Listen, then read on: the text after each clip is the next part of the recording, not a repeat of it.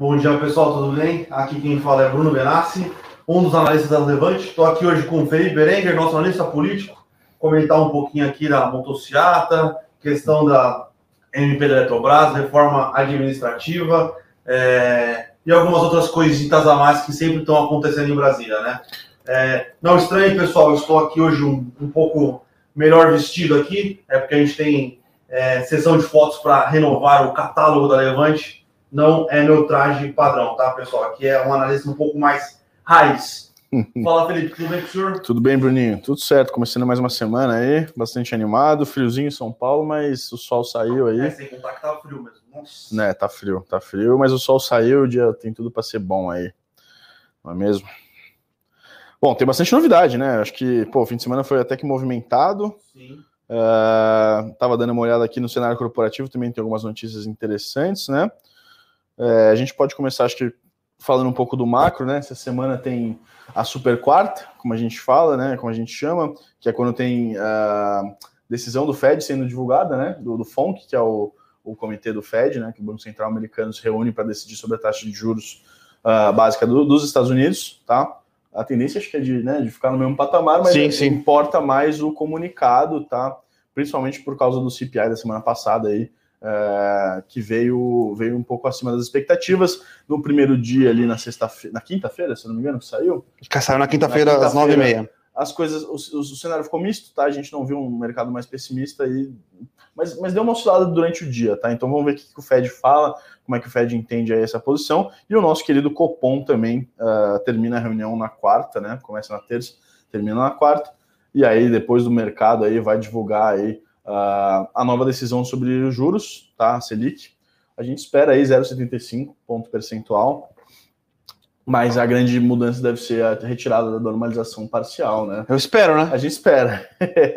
Porque, bom, é, é que assim, eu fiquei, a gente estava discutindo isso antes. Se, se for uma, uma porrada um pouco maior, né? Um 1,25, o mercado vai, eu acho que vai falar, bom, os caras estão desesperados, né? Então eles viram que eles perderam um bonde. Ah, mas se o mercado não entendeu que eles perderam o bonde, não É. precisa fazer mais nada, né? Lembrando que começo, final do ano, começo desse ano, o mercado achava que a inflação ia estar sob controle e aplaudia ah, o aplaudia a forma como o Banco Central eh, conduzia a política monetária, tá? Inclusive, Roberto Campos Neto, ele ganhou o prêmio de melhor banker, né, central banker do mundo.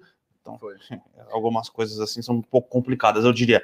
É, e depois, do nada, de repente, é o, banco, é o mercado pressionando o Banco Central para aumentar a taxa de juros e o Banco Central basicamente ficou um pouco atrás da curva, né? Então, é, eu não sei se o Banco Central vir dar uma porrada e melhorar a sinalização, se o mercado vai achar que o Banco Central está desesperado, tá? Eu acho que pode ser uma boa sinalização, tudo depende de como vai ser é, o comunicado. Tá. Bom, então vamos esperar também aí, semana movimentadíssima na, na, na- na frente da política monetária. É, E, bom, o que, que tem a ver também, entre outros fatores, tem a ver muito com a nossa. O mercado revisando essas projeções. Então, se pegar o Focus de hoje, tem uma porrada no PIB, né, para cima. Uma porrada Na no PIB e Selic. uma porrada na Selic. Na Selic também, né? eu Acho que o Focus saiu 6,25 hoje. 6,25 Sim. estava 5,75 semana passada, já tinha subido forte semana passada, retrasado. Enfim, já estão ajustando aí, é, meio que correndo atrás, né? Porque tava, como o Bruninho falou, no começo do ano, a Selic devia estar em, sei lá, 3, 4. Era 3, 4 É. com a inflação dentro da, dentro da meta, não, colada na meta. É, e aí É. o ano foi desenrolando. Outro cenário. Outro cenário. E acho que um dos fatores desse cenário aí, né, esse novo cenário que vai se desenhando é a vacina, né? A, a, o- a imunização da população brasileira, tá? A gente está aí em um pouco mais de 25, 26, 27% de vacinados. E pelo que tudo indica, a gente está tendo aí alguns, alguns lotes de vacina sendo adiantados. Ah, os Estados Unidos vai mandar 3 milhões de vacinas à Janssen, que é uma vacina que E só uma, precisa de e uma dose de uma dose, né, o que é legal, é bom, porque aí você vai ter, vai ter 3 milhões. Tudo bem que ela, ela vence dia 27 de junho. tá? Mas parece que já foi. a previsão. É, a Já previsão- foi acordado que o, o lote. Eles, eles aumentaram o prazo de validade. Ah, então ótimo. Mas que enfim, foi para 8 de agosto, se eu não me vai engano. chegar amanhã. Essa é a verdade. A previsão é que chega amanhã. E aí essa vacina aí já, já dá um salto também, não só para esses 3 milhões que vão tomar a primeira, mas aí, como é uma, uma dose única, já entra para o grupo aí dos segundos, né? Como se fosse a segunda dose, os imunizados totalmente, tá? Isso é positivo. Ah, o estado de São Paulo também, nesse fim de semana, no domingo, é, bem espertinho bastante o Dória, né? Porque teve uma manifestação do Bolsonaro no sábado, ele foi lá no domingo também, não quis ficar para trás, quis trazer uma novidade. Falou que né, adiantou em 30 dias todos os as, as, as o cronograma. iniciais, o cronograma. Ele tinha adicionado 15, acho que no começo da semana. Isso, e, e aí, ontem adicionou, adiantou mais 30, mais né? 30, exato. Então, é, a tendência aí, se o cronograma for seguido, é que o governo do estado consiga vacinar todos os adultos, ou seja, população com mais de 18 anos, até o dia 15 de setembro, 15 de setembro, se não me engano. É Mas eu acho que é isso mesmo, tá? É o que é positivo, né? A gente estava, se você fosse pegar ali em março, abril, um, a gente estava falando em novembro, é uma coisa um pouco mais distante aí.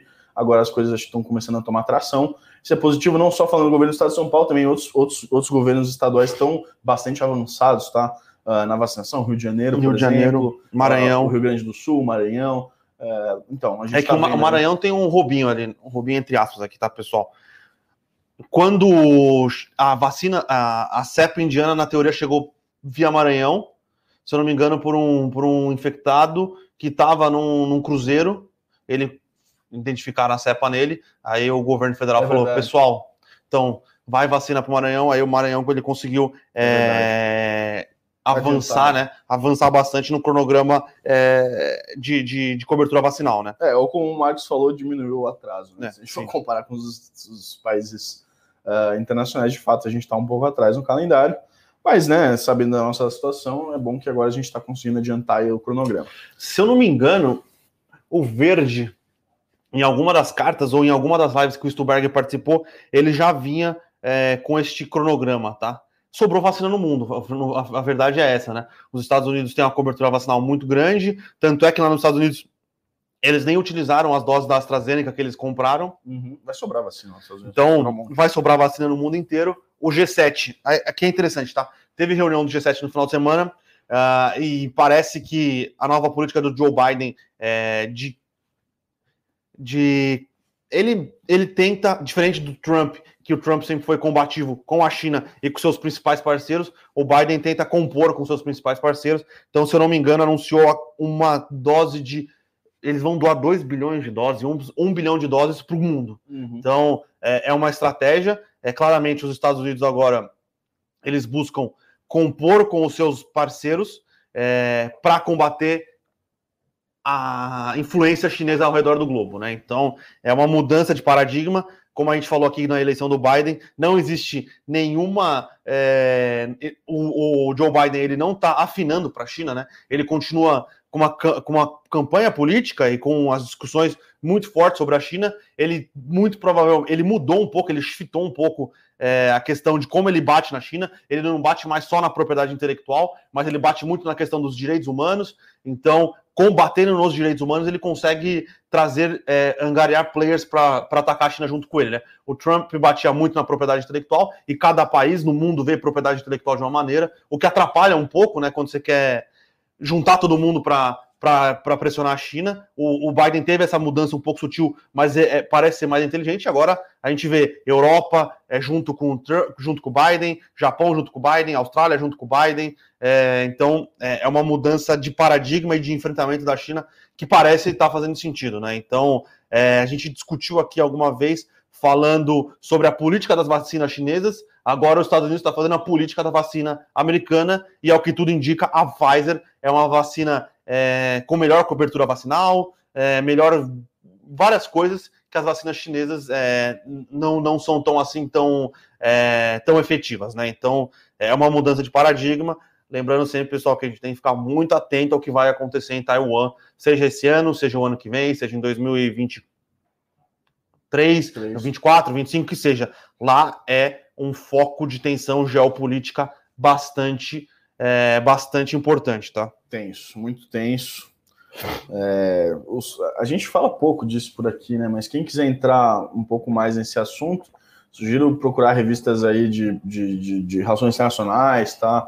Ou a própria The Economist também, vira e mexe, tem Financial, Financial Times também, vira e mexe tem, tem, tem umas, umas reportagens um pouco mais densas aí sobre a questão de Taiwan e o governo chinês Uh, e os Estados Unidos. O pessoal estava falando aqui. É, eu tinha esquecido de ligar o microfone mesmo. Se alguém puder confirmar se está tudo bem já. Não, não, já estava falando já aqui. Já? Eu, eu tinha desligado o microfone para economizar a bateria, esqueci de ligar. É, Tá bom, Faz show parte. de bola.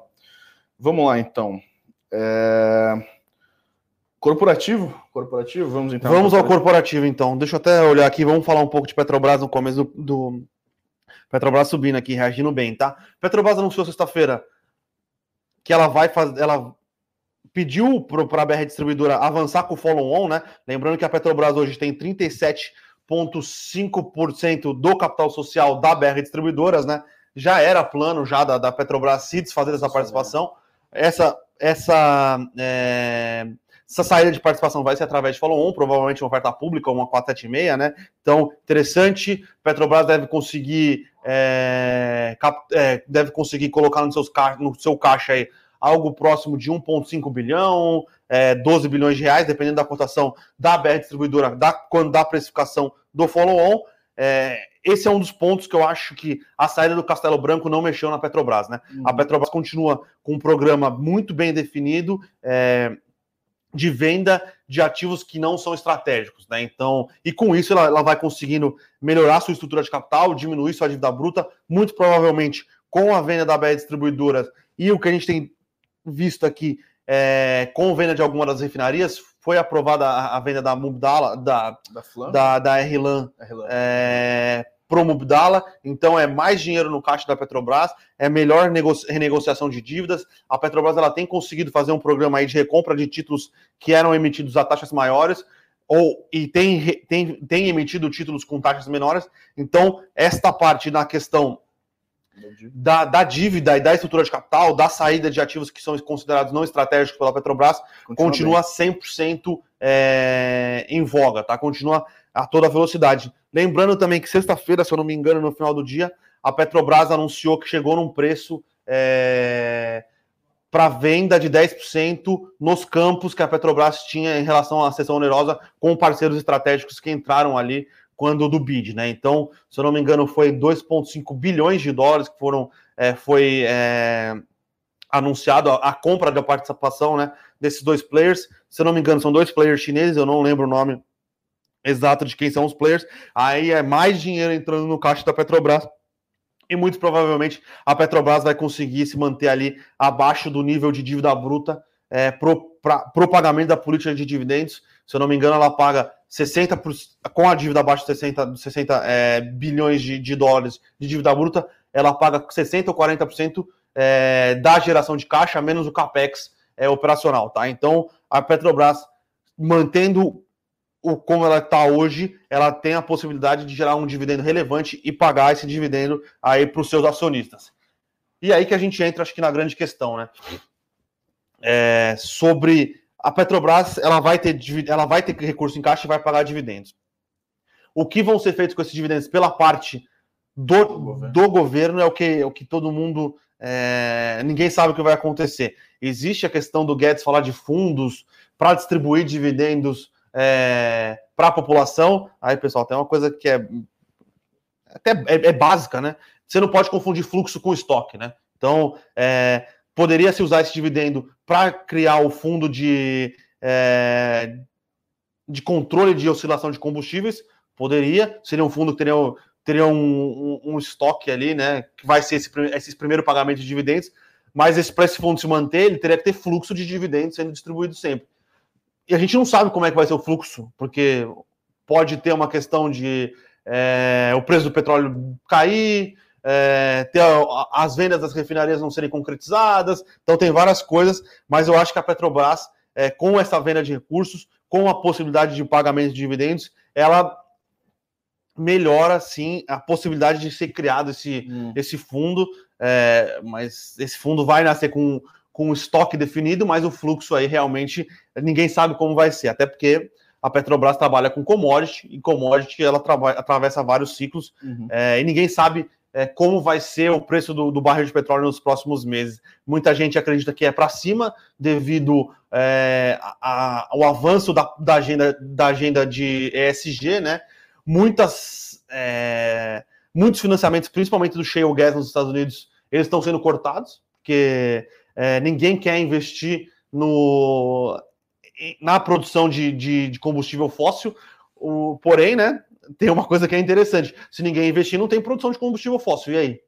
Então, é, várias coisas acontecendo. E tem mais uma notícia interessante aí que aconteceu no final de semana. Apesar do barril de petróleo estar tá subindo, a cotação internacional do barril de petróleo está subindo, a Petrobras anunciou aí uma redução é, do preço da, da, gasolina e do combustível é, nos, nos, nas refinarias. Muito bem. Interessante, ninguém sabe como vai ser. Eu acho que a parte da política de, de estrutura de capital e desinvestimento da Petrobras continua intacta, porém a questão de como vai funcionar a, a, a política de precificação ainda não existe nenhuma é, sinalização clara e isso pode gerar algum barulho aí no mercado ao longo dos próximos meses, tá? Então tem que ficar bastante, bastante atento como vai funcionar isso e como vai ser a política de precificação de preço de combustíveis da Petrobras nos próximos meses, tá? Maravilha. Aí a outra notícia que a gente tem. É, tomar só um golinho de água aqui, pessoal. É em relação a uma disputa é, tributária aí, envolvendo a CSN e a Light. É, cara, é uns negócios meio bizarros você pensar no Brasil, tá? Essa, essa disputa tributária começou em 1995, é, passou pela primeira instância e só foi julgado na segunda instância sexta-feira. Então são 25 anos aí. 25 anos? É isso aí. É, 25 anos de espera numa. Cara, cara 95 não tinha nem nascido. É, então. É um negócio. É, brigando na como justiça. como funciona, e tem várias disputas ainda. é, a Eletrobras tem várias disputas ainda envolvendo é, contas de 94, 93, 95. É, cara, a justiça. Os, os, os, é, os, processos na justiça brasileira são muito morosos. Muito sim, morosos. Sim, sim. É, e é, você fica até um pouco irritado quando você vê uma representante do judiciário vindo na, na, na, Folha e dar uma entrevista falando que 60 dias de férias vai diminuir, é. se, se, cortar os 60 dias, vai. vai diminuir a produtividade é, do judiciário. Nada contra quem trabalha no judiciário, tá, pessoal? Mas acho que poderia, esse, esse tipo de coisa poderia andar um pouco mais rápido, né? Uh, e a justiça envolvendo uma questão de triangulação tributária é, sobre um, um terceiro, um, era um terceiro player, né, que estava aqui, que, os, que tinha créditos tributários é, e a CSN usou esses créditos tributários é, para pagar uma conta de um, ele, ele, deu esses créditos tributários para a Light, a Light tentou usar esses créditos, é, tentou usar esses créditos tributários de, de ICMS para abater do que ele tinha para pagar de ICMS para o governo do Rio. É, e nessa triangulação foi a, a CSN tinha esses créditos tributários junto de um terceiro, usou para pagar as contas de luz e, e a Light usou esse ICMS é, para debater do imposto que ele tinha que ele, é, que ele tinha para pagar para a Secretaria do Rio para a Secretaria da Fazenda do Rio de Janeiro. O, o, a Secretaria do Estado do Rio de Janeiro foi contra a utilização desse CMS e então a Light acusava a CSN de não pagar as contas de luz referentes ao, ao mês, três meses do mês de abril, abril, maio, junho, se eu não me engano, de 1994. E a resolução tá, nem saiu ainda, né? Está em segunda instância, pode subir para uma terceira instância, então é isso, cara. A CSN quer que a terceira, né, a parte é. terceira pague para Light, né? Queria se abster dessa, dessa eventual culpa aí. E e vai pro, pro STJ, se bobear, cai até no STF, viu? É, então é uma bagunça. É a famosa bagunça famosa judiciária bagunça tributária judiciária. no Brasil, né? É. Então, não deve ter ali grandes impactos na CCN, porém, para Light, né? Que a, sofre um pouco mais, até a CCN está subindo aqui, sofre um pouco mais é, por ser uma distribuidora de energia, né? Então, uhum. na, a, a Light está subindo aqui também, mais, mais em linha com o Ibovespa.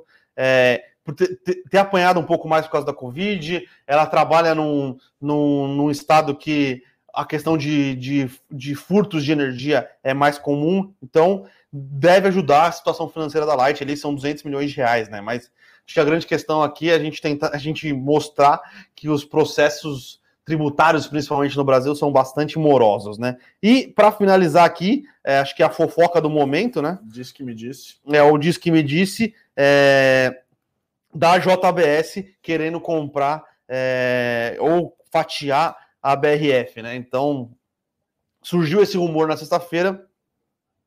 Esse rumor foi ganhando força durante durante sexta-feira e ganhou força no final de semana, que o BTG está fazendo alguns testes aí, né, de como seria possível a JBS comprar a, a BRF. Lembrando que hoje a JBS comprar a BRF é impossível, é, não existe a mínima chance disso, disso acontecer, porque ia somar a participação da Seara com a participação da BRF, ia dar concentração de mercado relevante e o CAD ia barrar. Então, é, existem discussões do que poderia ser feito. Uhum. É, se a BRF, é, se, se, essa compra da, da JBS pela BRF seria uma compra junto com outro player relevante, então dois players comprariam a BRF e aí se, fariam uma cisão da participação, a, BR, a JBS ficaria com a participação internacional, ficaria só com a Sadia, a Perdigão ficaria com outro player. Então, é muita coisa envolvida. A, a, acho que o principal ponto a entender é não existe a menor possibilidade da JBS comprar a BRF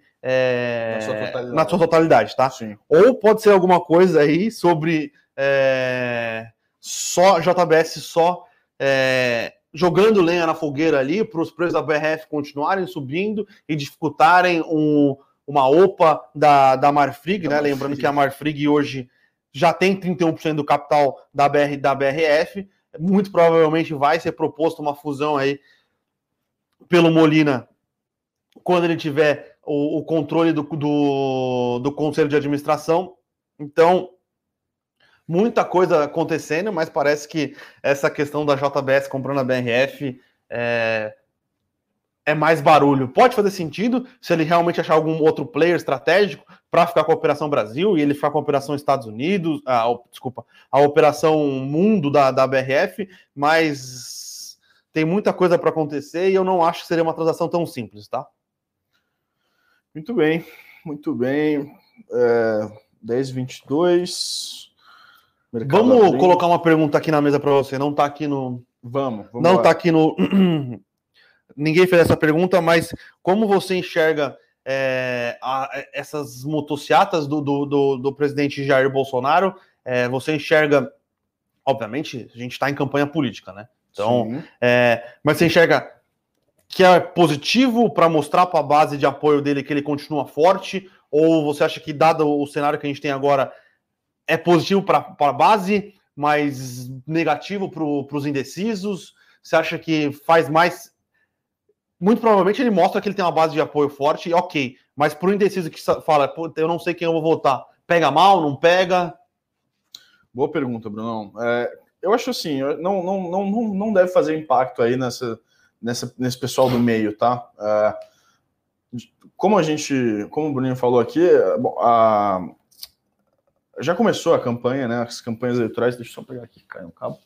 As campanhas eleitorais já começaram, tá? É, as pré-candidaturas, principalmente, tá? A campanha de fato oficial ainda vai demorar um pouco, provavelmente no final desse ano elas vão pipocar, mas né, o diagnóstico que todo mundo está tendo, e de fato é verdade, é que os, os, os políticos estão se movimentando, né? Esses, esses, cabeças de chave aí, se a gente pode falar assim, já estão indo para a mídia falar, falar um pouco de 2022, né? Enfim, movimentando aí, assinando para suas bases, assinando para outros partidos, né? A gente vê o Lula fazendo isso, a gente vê o Ciro Gomes fazendo isso, a gente vê o PSDB com um rixa interno, tá? Que vai ter que se desdobrar para ver quem vai ser o candidato, e a gente vê o Bolsonaro, por que não, né? É, obviamente, é, tentando aí, né, já se articular para 2022. Isso é um ponto, tá? Outro ponto, é, até que ponto, até que qual é o impacto dessas manifestações para a base aliada? Isso é um, acho que é mais para fora, tá? Então, o cara que não foi na manifestação, por exemplo, não foi na motociata, se ele vê aquela foto, né, da, da Bandeirantes, a rodovia dos Bandeirantes cheia, ele, ele dá aquela animada, ele vai compartilhar nos grupos, etc. É, e, e as pessoas que obviamente estão lá, né, já estão engajadas com o processo político. E a gente teve um. Assim, eu tava. Eu fui, inventar de ir para Campinas no sábado e, e, e, tive que ir para Anguera. Demorei três horas para chegar lá, porque a bandeira estava toda fechada. E eles demoraram, assim. Aí teve uma hora que eu fui tentar puxar pro Rodonel para tentar cair na Bandeirantes, ver se já estava aberta. Estavam voltando de Jundiaí, né? Porque o Bolsonaro foi de, foi de moto até Jundiaí e voltou. É, e aí, quando você faz o retorno ali no Rodonel, demora um tempinho. Na hora que eu passei, eu vi que eles estavam com fluxo na volta. E aí passou, depois de 20 minutos eu passei no mesmo lugar, né, para entrar, uh, para ir de volta para Anguera e continuava com fluxo, tá? Obviamente um fluxo espaçado, não, não tinha 1 milhão e 300 mil motos, tá? Isso é praticamente impossível. Agora. Uhum. Foi uma manifestação relevante. Foi uma manifestação relevante, tá? É uma manifestação relevante, assim como ah, na semana passada teve os partidos aí de oposição fazendo manifestação na Paulista, que também tem sua relevância, tá? Então, é, acho que esse é o grande, a grande lição aí do, desse momento, é os dois, ah, enfim, as forças políticas estão saindo para a rua, estão tentando mostrar força perante os outros, tá? Com relação ao pessoal da, do meio, né?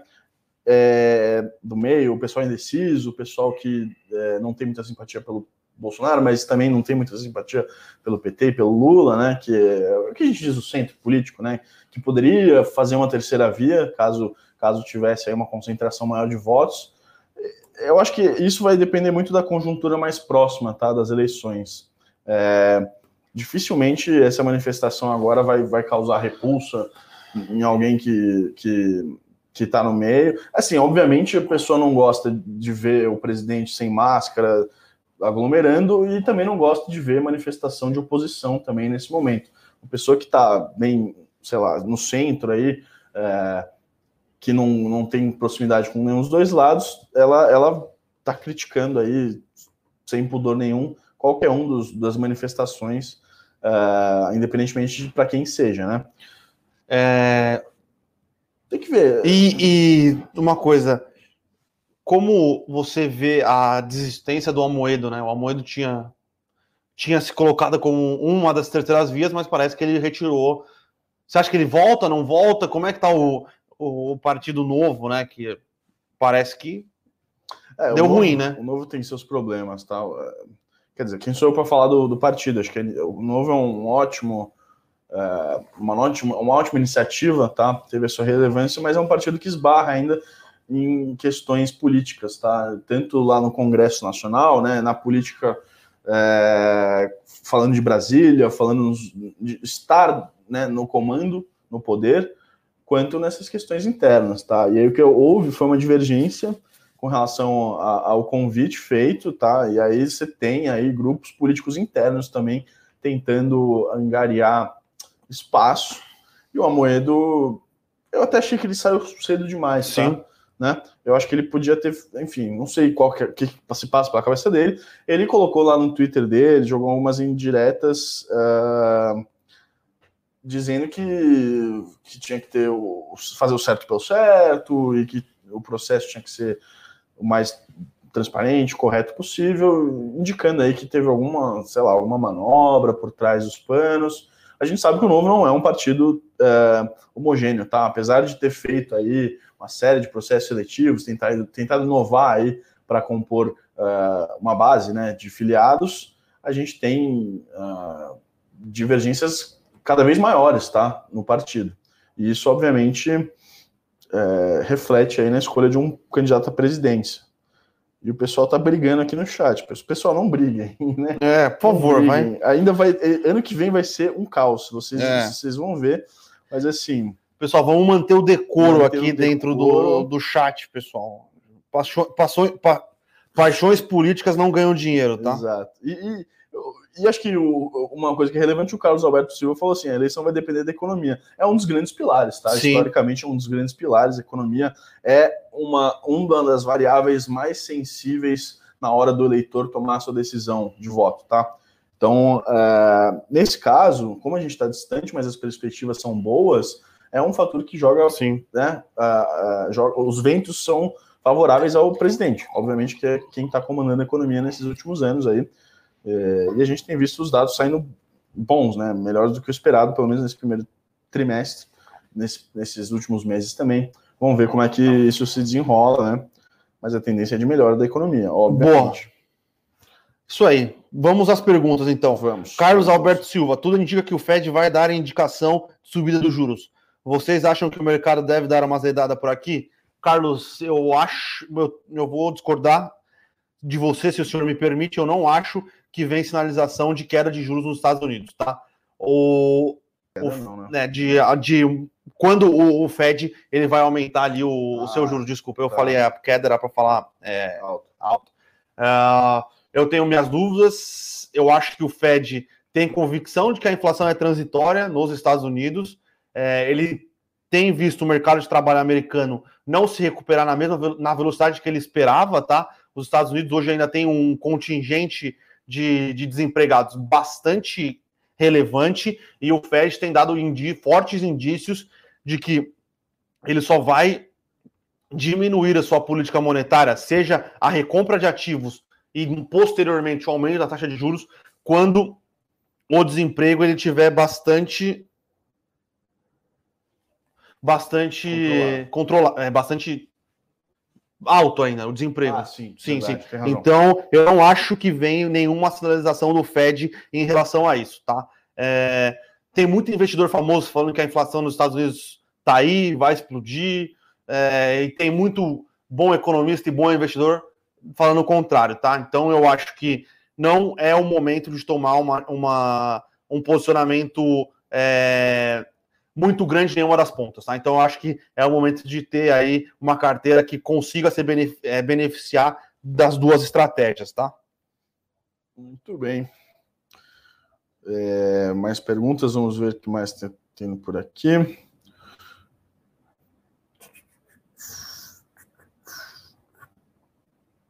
Se de repente acontecer algo inesperado, o Arcos pergunta aqui. A gente respondeu? Não, não respondeu. Não.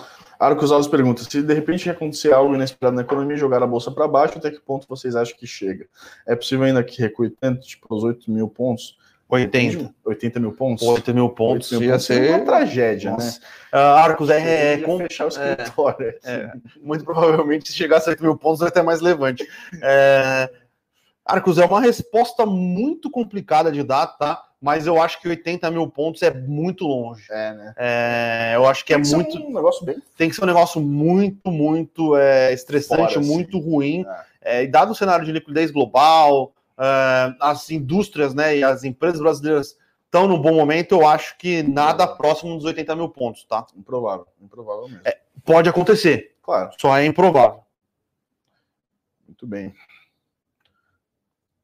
umas perguntas aqui de ações. A Cabify encerrou suas operações no Brasil, tá? É, eu recebi um e-mail ontem, tá? Eu, usava, eu cheguei a usar um tempo Cabify, era uma boa empresa. Acho que é natural no mercado de, né, de bem agressivo, mercado em que você precisa captar dinheiro para continuar, precisa gastar dinheiro, né? Precisa investir bastante e, e por isso é, acho que é natural, né? Uma empresa e, e a Cabify acho que tinha comprado a 99, a 99 na Easy Taxi ou a Easy, né, que era a Easy, ou vice-versa. Talvez a Easy continue aqui no Brasil por ser uma empresa mais consolidada. Eu confesso que isso faz um tempo que eu vi. Não sei como é que vai ser. Se alguém souber aí no, no chat, quiser comentar, a gente, a gente traz aqui para vocês. E muito bem, o que mais? Tem uma pergunta aqui de Selic também. Sim. Com a alta da Selic, quais ativos de renda fixa e variável se beneficiam. Obrigado. Uh, Júnior, o primeiro que vai se beneficiar né, da alta da Selic é o Tesouro Selic pós-fixado, né? Porque se aumenta a Selic, é, aumenta o rendimento é, do ativo. O que eu acho que pode acontecer, que se a Selic subir e as, e as perspectivas inflacionárias de médio a longo prazo tiverem controladas, os ativos de, de PCA, né, que são que tem uma uhum. parte de juros pré-fixado corrigidos pela inflação, podem se, se, se apreciar né, um pouco, ou se a gente subir a Selic, é, o fiscal continuar deteriorado, tiver algum problema, a inflação explodir, pelo menos hoje você tem um, um, um juro real na maioria dos ativos NTNB, né, que são Tesouro, hoje é o Tesouro IPCA+, IPCA+, é, que tem um, um ganho real é, ok, ele ele te corrige a inflação se a inflação sair do controle, ou ele, pelo menos, e tem a possibilidade de ganho caso a inflação melhore, o fiscal melhore e, e feche esse gap de juros real, tá? Então, de renda fixa, eu acho que são esses ativos. Renda variável. Eu, eu, só fazer um parênteses claro. Tem alguma correlação aí, algum, algum, enfim, uma possibilidade dos CDBs refletirem por exemplo, quando o CDI está mais alto, a tendência é de pagar ou não. Isso tem só a ver com risco de crédito. Não, não, né? Os, você tem. Os CDBs, vão, os CDBs vão começar a pagar mais. Press, por exemplo. Alguns press. Eu não tomaria risco pré no Brasil. Eu tá, é. dificilmente é. tomaria risco pré CDB no Brasil, tá? Então, é, algumas apostas muito certeiras talvez dê para fazer, mas para comprar e carregar no longo prazo, eu não é, não estaria nessa aposta. É, sobre é, renda variável, eu acho que algumas seguradoras tendem a performar bem nesse cenário, bancos tendem a performar um pouco melhor nesse cenário, uhum. é, fundos imobiliários que têm alguma parte do seu, principalmente fundos de recebíveis, que tem uma parte dos seus recebíveis aí atrelados ao CDI também, tá? Mas eu acho que seriam é, essas classes que tendem uh, a ter uma, uma performance um pouco melhor. Beleza. Espero que tenham ajudado aí. O... Vamos ver. Quem mais aqui no chat? Na avaliação de vocês, qual será o impacto da política do Biden no crescimento das empresas na China? É, investir nos ETFs da China ainda é um bom negócio? Cara, Josvaldo, é, boa parte das empresas chinesas, né, que são, que tão, que são as empresas que estão na maioria desses, desses ETFs, é, Alibaba, Baidu, é, que mais tem? Uh, essas empresas são empresas de tecnologia, tá? Elas crescem na China, elas crescem no Sudeste Asiático, não tem muito impacto no crescimento das empresas, ali, no valuation das empresas, em, no que o Biden pode fazer ou não, tá? Lembrando que a maioria das, dessas outras empresas, as empresas de petróleo da China, o China Construction Bank, esse sim tem, tem participação relevante no globo, é, mas as, é, as empresas que compõem, por exemplo, China 11 da XP, é, esses, esse tipo de ETFs, são empresas que dependem do, do, do, do mercado chinês, então eu, eu não acredito é, em grande é, impacto no preço dessas empresas, tá? Então, é, não acho que isso não acho que isso aconteceria, tá? Beleza. O Eduardo falou que tá com Covid pela terceira vez. A gente deseja melhoras e Sim. depois que você curar, passa num, sei lá, um pai de santo, alguma coisa assim. É, é uma boa. Porque, cara. Tomar vacina também é fantástico, porque, cara. Toma vacina. E se cuide. Que é complicado. Também, né? E se cuide, fica em casa aí, cara. Melhoras. Você sempre tá aqui, então, quando você tiver melhor. Avisa a gente que a gente dá um alô para você também. que mais? É... Vamos lá, pessoal. O Hernani aqui perguntando: Lame, é, lojas americanas e B2W. Vai ser a Amer 3, na verdade, né? que é, é, o novo, novo nome da B2W. Perspectivas boas, apesar da reorganização operacional. Nani, a gente gostou bastante, é, pensando no operacional, para a B2W, tá? É, ela vai unificar toda a operação mesmo é, da, das lojas americanas com o e-commerce da B2W. Parece fazer bastante sentido, é bastante interessante. Só que ela está atrás dos outros players aqui, pensando em Magazine Luiza e Via Varejo, que são esses players verticalizados de varejo de, de rua com varejo eletrônico, tá? Parece fazer sentido, parece ser interessante. A, a, a Lame vai virar uma holding que vai ser listada lá fora, e depois, se for listada lá fora, essa holding vai incorporar as ações da B2W. Porém, ela está atrasada, é o que eu estou falando. Hoje em dia, a Via Varejo e a Magazine Luiza, Magazine Luiza principalmente, já tem todo o seu ecossistema funcionando há mais tempo. As lojas americanas e a B2W não se conversavam entre si, ou a demora operacional para fazer alguma coisa é, deixou ela um pouco mais defasada do que os outros. Vamos ver se elas conseguem entregar aí realmente e conseguirem ter os serviços no, no, nos níveis que essas, que as, essas outras duas concorrentes é, ela con conseguem oferecer, tá? Uh, o varejo eletrônico hoje, a gente acha que tem espaço, Magazine Luiza, Via Varejo, a própria B2W, o Mercado Livre, porém começa a ser um business de rouba-monte, tá? Então uhum. a gente tem que tentar entender como vai funcionar é, e quem vai ser o ganhador aí no longo prazo. Ainda acho que tem bastante espaço para todo mundo é, ganhar mercado, mas começa a ser um, um, business de margem mais apertada, margem mais espremida, cada um querendo roubar os sellers dos outros, tem que ficar atento aí no longo prazo, tá? Beleza. O Marcos dos Santos aqui, é hora de reduzir, é hora de reduzir posições e realizar lucros? Marcos, cara, uma pergunta interessante. É... A gente tem uma posição um pouco mais de caixa na Levante aqui, na maioria das nossas carteiras, desde, mas é desde o começo do ano, a gente aumentou um pouco, diminuiu um pouco, aumentou um pouco, diminuiu um pouco. Eu acho que é o momento de ter uma posição de caixa é, não relevante, mas ter algum caixa dentro da sua carteira, tá? Tem algumas coisas ainda que, que é, incomodam um pouco a gente. Eu acho que a inflação vai continuar pressionada aí nos próximos, nos próximos meses. Tem a questão é, da, da estiagem, né, da, da, da, parte elétrica, que deve continuar pressionando a inflação. Então, eu é. acho que tem alguma coisa para acontecer. Talvez para o final do ano já pensar em aumentar esse caixa aí. Eu acho que ano que vem vai ser um ano mais difícil, tá? Pra bolsa. Ah, não, sem contar que o ano que vem vai ser um ano muito é. complicado para a bolsa, muito é. complicado. Eu acho que pensando já pro, pro, pro, ano que vem, talvez seja uma boa já. Um médio prazo aí, né? Mas, eu acho que é bom ter caixa, mas eu acho que daqui até o final do ano as expectativas dos agentes de mercado são positivas. Sim. Então, é, a gente vai ter um PIB um pouco mais para cima, a gente vai ter uma inflação um pouco mais alta, que ajuda na redução da dívida, da dívida sobre PIB, é, ajuda na arrecadação é, federal. Então, eu acho que daqui até o final do ano é positivo, porém eu tenho receio de ficar 100% comprado, então eu sempre prefiro ter uma parte de caixa, tá? É, e assim, por exemplo, a gente pode diversificar, né? Dá para usar dá para ir é, montar posição no mercado americano, por exemplo. Inclusive, a gente tem uma série sobre isso é, com o Fernando Martin, que é um ótimo analista, Sim. tá tocando essa parte aí de, de, investimentos internacionais. Quem não conhece, entra no nosso site, dá uma olhada lá, mas é uma ótima opção, por exemplo. Ele sempre analisa também é, sobre a ótica fundamentalista, assim como a maioria das nossas séries, tá?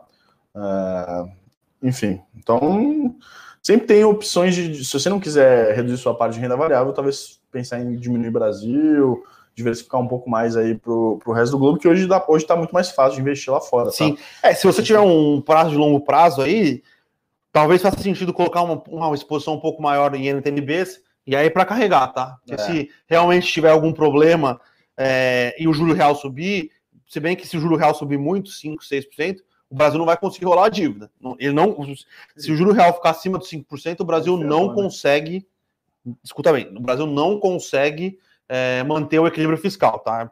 Acima de 5% pode ser que a gente entre ali realmente numa questão de dominância fiscal. Mas pelo menos você vai ter um juros real que eu considero acima dos 3,5, 4, bem positivo, uhum. com uma proteção para a inflação, tá? Então eu acho que. Beleza. Alex... E aí, o Alex ARP, a Levante pretende rever as saídas estatais na carteira ou tem possibilidade de voltar? Alex, não pretendemos, tá? Não, né? é, é, isso, né? Também ano que vem, aí já entra com eleições e aí mexe muito os estatais. Poderia ter.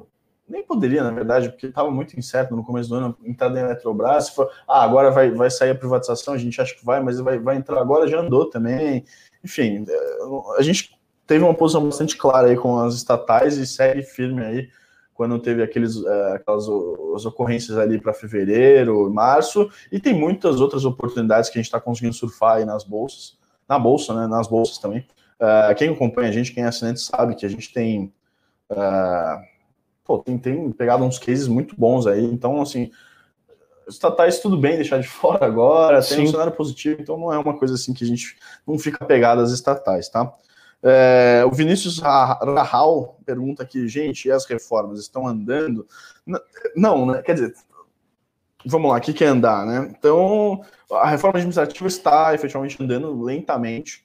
A gente teve a instalação da comissão especial na semana passada, na semana retrasada, acho que na outra semana, né? uma ou duas, duas ou três semanas atrás, foi aprovada na CCJ da Câmara, né? então, como uma PEC, ela começa a tramitar, ela tem uma tramitação um pouco mais longa, agora vai ficar nessa comissão especial, que é onde vão discutir de fato uh, o teor da proposta. Tá? Reforma administrativa, difícil, uh, não, não engloba os servidores públicos, tá? os atuais, isso já dá uma facilitada, mas o lobby continua muito forte. Tá? Tem algumas classes aí que ainda ficam reticentes quanto a, quanto a uma reforma administrativa, uma reforma de cargos, de salários, de progressão de carreira, uh, de, de, de, estabilidade, eventualmente, porque o texto fala sobre retirada ou não de estabilidade, e aí o lobby vai ser forte.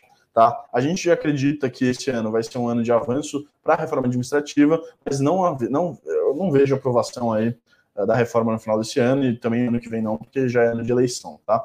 Por outro lado, a reforma tributária, menos ainda. Tá? A reforma tributária é algo que acho que está estagnado e deve ficar mesmo para 2023, o que a gente tem falado já uh, nos últimos posicionamentos, no nosso eu com isso, quando, quando perguntam de reforma tributária, essa é a nossa visão a, a, a princípio, tá? E por quê? Porque existem vários interesses difusos, a gente teve esse fatiamento aí Uh, que per se não foi uma coisa positiva, mas foi uma, uma tentativa de, de, de fazer com que a, a, reforma pudesse andar em algumas frentes, em outras não, mas ao mesmo tempo, se você deixar isso acontecer, talvez você tenha, você só piore a, o sistema tributário, tá? Então, o, o caminho mais eh, positivo seria seria uma reforma ampla que aí acho que não tem nem condição de, de não, tem, não, tem, não tem força política para passar. Tá? E o governo parece deixar claro aí que a administrativa, o Congresso, na verdade, que o governo está um pouco afastado dessas discussões já. O Congresso parece deixar claro que a, a administrativa é mais prioridade do que a tributária. Tá? E, bom, a MP da Eletrobras essa semana é decisiva, tá? É, acho que dá para colocar aí no, no hall de reformas, né? Projetos mais liberais. É, a tendência é que passe no Senado, tá? Com modificações e volte para a Câmara. Eu estava lendo aqui de manhã, tá tendo uma pressão forte aí de grupos senadores, então uh, precisa ser construído um consenso, tá? O fim de semana, o relator o Marcos Rogério, uh, que é do DEM, do DEM de Rondônia, uh, ele, ele conversou com os líderes, está conversando com um monte de gente, é, o calendário é apertado, tá? Mas se votar, por exemplo, até na quinta-feira, dá para votar na Câmara na sexta, na segunda, até na terça, que é o último dia, tá? Último dia terça-feira, dia 22. Se não votar, caduca. Na, na, na próxima terça-feira, tá? Uh... Caduca e não pode voltar, né? Não, é, exato. Esse é um detalhe importante. Caduca, ou seja, perde a validade, ou para tudo, e aí o governo não pode editar uma nova MP pelo prazo de um ano, tá? Sobre o mesmo tema. Isso é, isso é regra para qualquer MP. Então, se caducar agora, né, no meio de junho, põe um ano aí. Se o governo quisesse, teria que editar em junho do ano que vem, com eleições ali na boca do gol, esquece. Então, é, ou vai ou racha, tá? A gente acha que vai. Sim, então vamos lá, pessoal. Já demos aqui o tempo regulamentar. Já demos. Queremos agradecer a todos que estavam aqui. Quem puder aí, deixa o seu like. É, então, valeu, pessoal. Sempre um prazer aqui começar mais uma semana, semana com bastante indicador macroeconômico, tá? Reunião do Copom, reunião do FONC. Essa semana vai ser bastante cheia, hein? Valeu, pessoal. Obrigado, hein? Um abraço. Tchau.